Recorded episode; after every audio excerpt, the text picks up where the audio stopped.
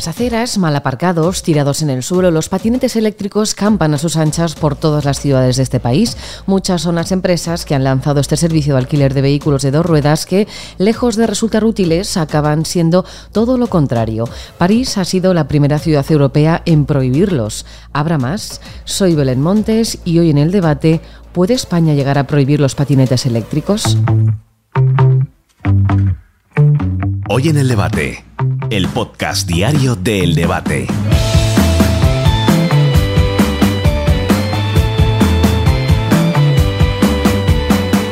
París amenazó con eliminarlos y a partir de este viernes 1 de septiembre ya no pueden circular ni por carretera ni por aceras. Realmente por las aceras jamás lo deberían haber hecho, pero ante la ausencia de amonestaciones por parte de los guardias de tráfico, al final todo el mundo hacía lo que le daba la gana. Lo mismo ocurría con la obligación de llevar casco, que eso dependía de cada ayuntamiento. Al ser empresas de alquiler por minutos no disponen de este servicio por lo que nadie lo llevaba y los accidentes no han sido pocos.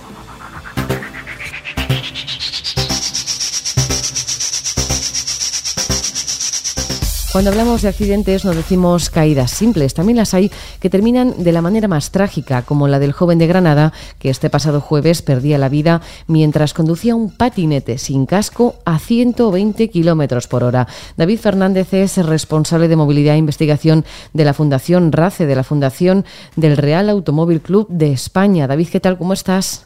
Muy bien, buenas tardes. David, ¿conducir un patinete sin casco está permitido? Pues sí, como norma general está permitido. Eh, la DGT no hace alusión a ese tipo de, utilidad del casco eh, y finalmente son los ayuntamientos los que tienen la potestad de generar esa norma de circulación dentro de su ámbito urbano. El joven de Granada, que ha perdido la vida, sufrió un traumatismo grave en la cabeza. Iba sin casco, pero lo más destacable es que el patinete circulaba a 120 kilómetros por hora. También hay restricciones en cuanto a la velocidad, ¿no? Sí, sí, sí. La, la norma lo que marca es que este tipo de vehículos no puede superar los 25 kilómetros por hora. Pero es verdad que en la ficha técnica de, ese patinete, cuando la policía recogió ese vehículo después del accidente, sí que ponía que era un vehículo que podía alcanzar 120 kilómetros por hora. Entiendo que si la normativa no lo permite, ¿cómo es posible que se vendan ese tipo de, patinetes que pueden circular a esa velocidad? A ver, para cuando ese tipo de, vehículos, que ya no deja de ser un patinete eléctrico como tal, un vehículo de movilidad personal, como está definido, en cuanto supera esa velocidad, deja de serlo, ya tiene otro tipo de, clasificación, ya pasa a ser como si fuera un ciclomotor y, debe tener otras características muy distintas que no son las de las de un patinete eléctrico, es decir, ya pues eh, debe tener un seguro, debe estar matriculado y es otro tipo de vehículo, no no un un patinete, un vehículo de movilidad personal, solo puede eh, alcanzar un máximo de 25 kilómetros por hora. 25, de 25 a 120 hay, hay unos cuantos. En el referéndum en el que participaron más de 100.000 parisinos, ganó con el 90% de los votos la eliminación de los patinetes eléctricos de alquiler por las calles de París. Lo que ha ocurrido con los patinetes allí, ¿podría llegar a ocurrir en alguna ciudad de España? ¿Se pueden llegar a prohibir? Sí, sí, sí, es eh, lo que se prohíbe básicamente o lo que están haciendo, lo que han conseguido en París es eh, evitar una actividad comercial, eh, no una limitación del uso del, patinete. Y en muchas ciudades empieza ya a regularse ese tipo de actividad. Por ejemplo, en Madrid han sacado sacaron a concurso para que solo hubiera tres empresas que puedan trabajar dentro del ámbito urbano y con una limitación de, vehículos. Eh, se está intentando regular eh, todo este eh, negocio que, bueno, pues eh, a través de licencias que en muchos casos eh, o en muchas ciudades aparecen sin más, sin que esto tenga una regulación eh, comercial. Bueno, es que es verdad que a veces, por ejemplo, en Madrid sí que nos despertamos, salimos a la calle y, vemos hasta 10 tipos de empresas diferentes con 10 tipos de patinetes diferentes, todos de un color diferente y dices, pero bueno, si es que están tomando, tomando las calles. ¿Existe una normativa específica para, para conducir este tipo de vehículos, para conducir los patinetes? Pues no, no, eh, no es exigible. Lo único que te piden es que si tú conduces un, vehículo de estas ah, condiciones, pues no, pues que tenga básicamente casi lo mismo que una bicicleta, es decir, como decíamos antes, que no superes los 25 kilómetros de velocidad, kilómetros por hora de velocidad, que tengas un sistema de frenado, un sistema de aviso y un sistema de iluminación tanto por delante como por detrás.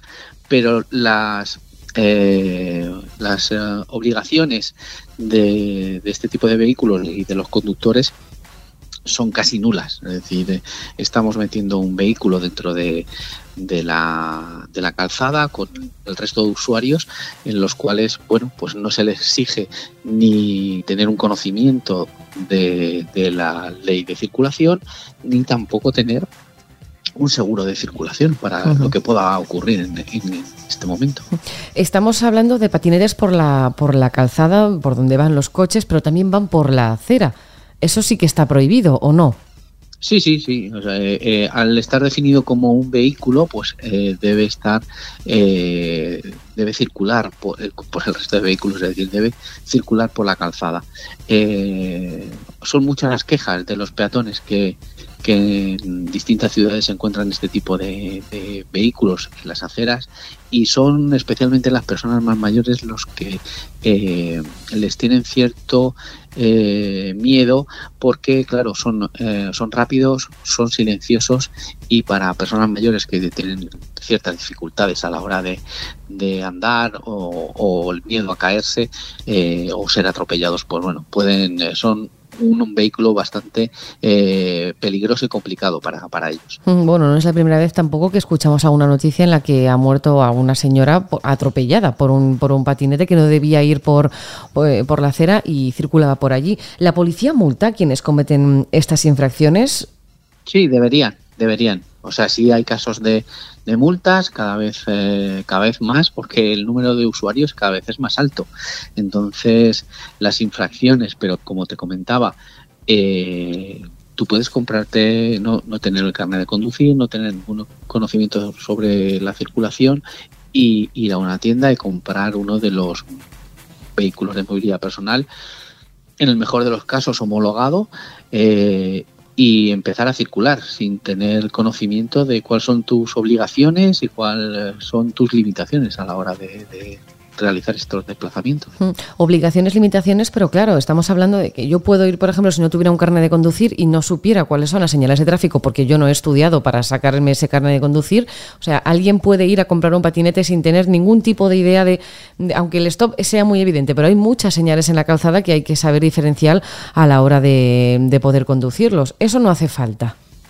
Efectivamente, no hay ninguna eh, petición ni ninguna obligación de tener ningún tipo de, licencia. Nosotros, desde la Fundación RACE, sí que exigimos que haya ese tipo de situaciones que mm, entendemos que históricamente ya ha pasado. Hemos tenido un ejemplo eh, bastante válido o semejante, que fueron el uso de los ciclomotores de hace, pues no sé, la época de los 90, 80, 90, donde aparecieron y eh, para ese tipo de vehículos ya se les solicitaba una licencia de, circulación que tenían que pasar un mínimo de, conocimientos teóricos, por lo menos, como estabas comentando, saber cuáles son las señales de tráfico y qué significan.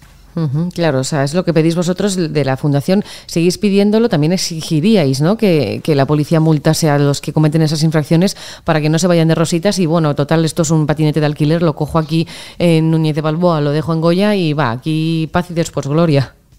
Claro, eh, eh, pero estamos pensando no solo en los de alquiler, porque eh, la cifra de crecimiento estamos los estudios aproximados, estamos hablando de que hay como 800.000 vehículos de movilidad personal que han ido creciendo en esto en este tiempo y que ya no es solo que, que lo alquiles, que tu limitación es, eh, cualquiera, pero vamos, eh, tenemos que tener presente que no se puede ni eh, conducir bajo los efectos del alcohol ni de las drogas, o utilizar auriculares mientras que se conduce, o utilizar el móvil, igual que si fueras un conductor de cualquier otro tipo de vehículo. Totalmente. Pues David Fernández, responsable de movilidad e investigación de la Fundación RACE, muchísimas gracias por atendernos. Muchas gracias a vosotros.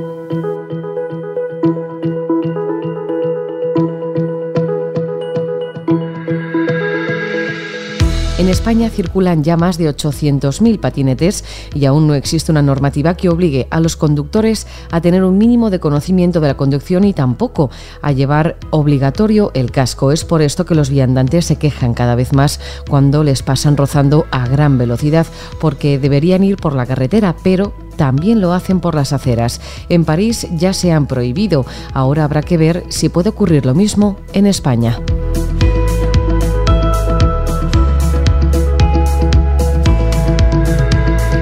Puedes escuchar este podcast en eldebate.com y en las principales plataformas de audio. Recibe un saludo de quien te habla, Belén Montes. Gracias por estar al otro lado.